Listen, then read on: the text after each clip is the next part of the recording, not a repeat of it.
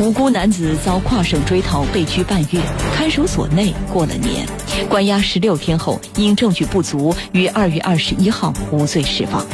男子很想知道为什么莫名其妙被抓，过年时候失去自由，如果抓错人，为什么不事先调查？他需要一个道歉。山东临沂的小王最近大半年来带着两岁的儿子漂泊在外，老公找不到了，公公婆婆也找不到了。更让她伤心的是，自己抵押了宝马给丈夫还债，如今却连家也没有了。他就一走了之。你作为一个丈夫，这个孩子还有这么小，他一点责任、一点担当都没有。江苏新闻广播，南京地区 FM 九三七，苏南地区 FM 九五三，铁坤马上讲述。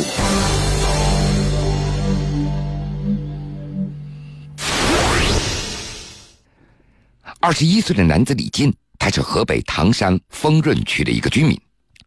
二月四号下午三点半，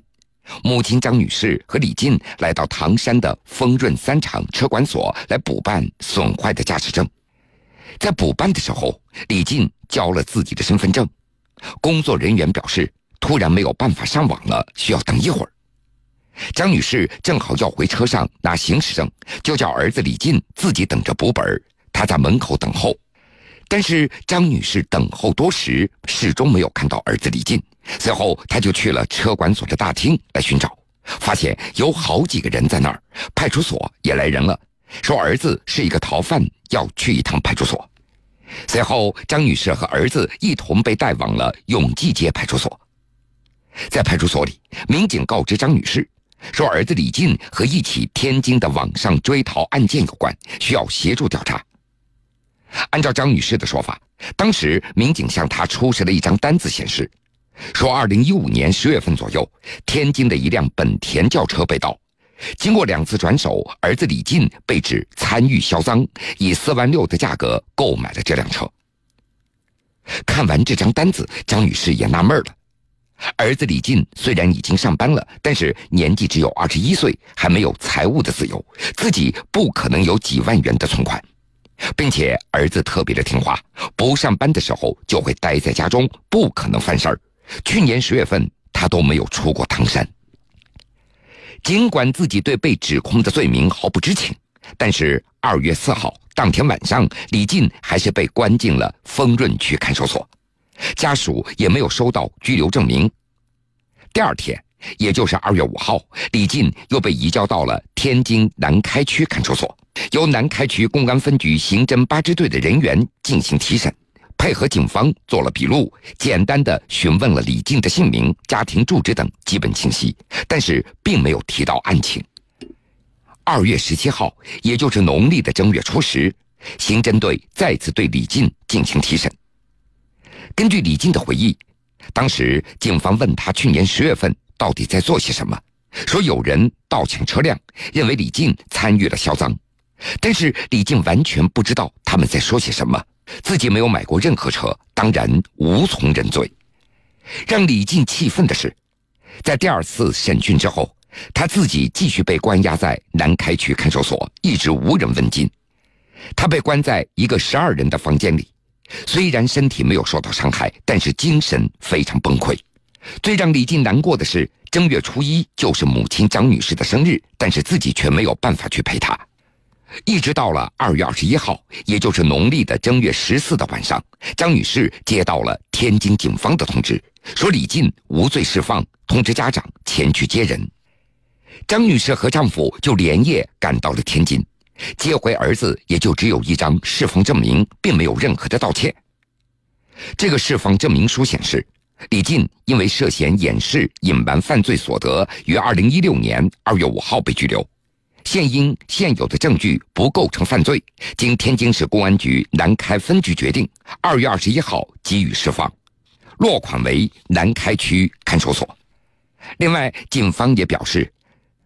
另外警方也表示，李进一家人可以申请国家赔偿。张女士声称，儿子李进被关押在丰润区看守所的时候，曾经上缴了五百元的服装费和三百四十元的体检费。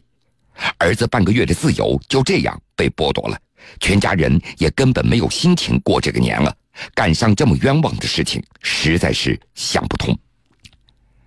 目前李静已经回到唐山了，但是对于警方没有任何调查就追逃合法公民，他表示质疑。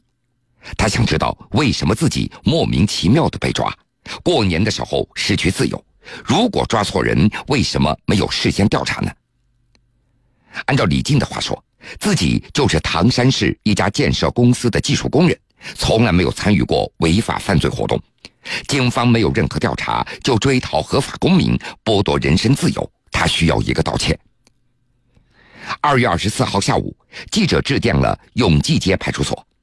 一名工作人员表示，的确在二月十四号把李进带到派出所，因为看到公安系统内部消息说李进是一个逃犯，后来又办理了移交手续，把人交给了天津公安。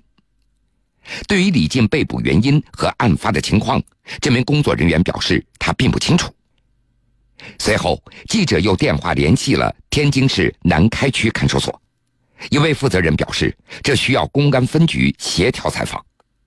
随后，记者致电了天津市南开公安分局政治处，问其警方在掌握什么样的证据的情况下，将李进列为了网上在逃人员。但是对方却以不接受电话采访为由拒绝采访。事情不能就这样不了了之。二月二十五号下午的五点多，天津南开区公安分局官方微博发布情况通报，声称南开公安分局因当事人身份信息被犯罪嫌疑人所盗用，误将当事人当作犯罪嫌疑人抓获的执法失误，公开道歉。目前已经取得当事人以及家属的谅解，南开公安分局已经启动执法监督、定过追责，将对相关当事人进行问责，深刻汲取教训，避免此类情况再次发生。天津市公安局宣传处的一个工作人员表示，市局高度重视李进这个案子，目前相关工作人员已经前往唐山，对抓错李进一事当面致歉。二月二十五号下午，李静的母亲张女士也表示，天津市公安局信访人员和南开公安分局相关工作人员已经向儿子当面道歉了，他们很真诚，这下孩子终于没有心理压力了。我们家属接受道歉，对于处理结果也表示满意。而对于协商的赔偿部分，张女士表示不方便透露。其实我们留心一下。像李静这样的案子，在新闻当中不在少数。那么，警方在追逃过程当中为什么会出错呢？咱们分析一下。第一，追逃那不是立案地的公安机关自己抓获犯罪嫌疑人，而是依靠全国公安机关帮忙来抓捕犯罪嫌疑人。但是，抓获地公安既不了解案情，也不了解犯罪嫌疑人的具体情况。而这个特点也就决定了追逃误认、搞错追逃对象的概率相对较大。还有一个原因，追逃误认那是因为身份信息所引起来的，而居民身份证那是身份信息的一个载体。公民使用居民身份证的频率那是非常高的，比如外出需要身份证来住宿登记、购买飞机票、购买高铁动车票，网吧上网也需要出示身份证等等。当某位公民的居民身份证的号码和犯罪嫌疑人相同，或者他的身份信息被犯罪嫌疑人所冒用，如果公安机关查实有误，那么无辜的公民就将被错误的拘捕。还有一方面，那就是个别民警不负责任，网上追逃容易侵犯公民的合法权益，甚至是弄错。所以，在这我们建议。把网上追逃纳入刑事诉讼法，确认他的法律地位，并且规定相应的程序，以保障无辜公民他们合法权利不受侵害。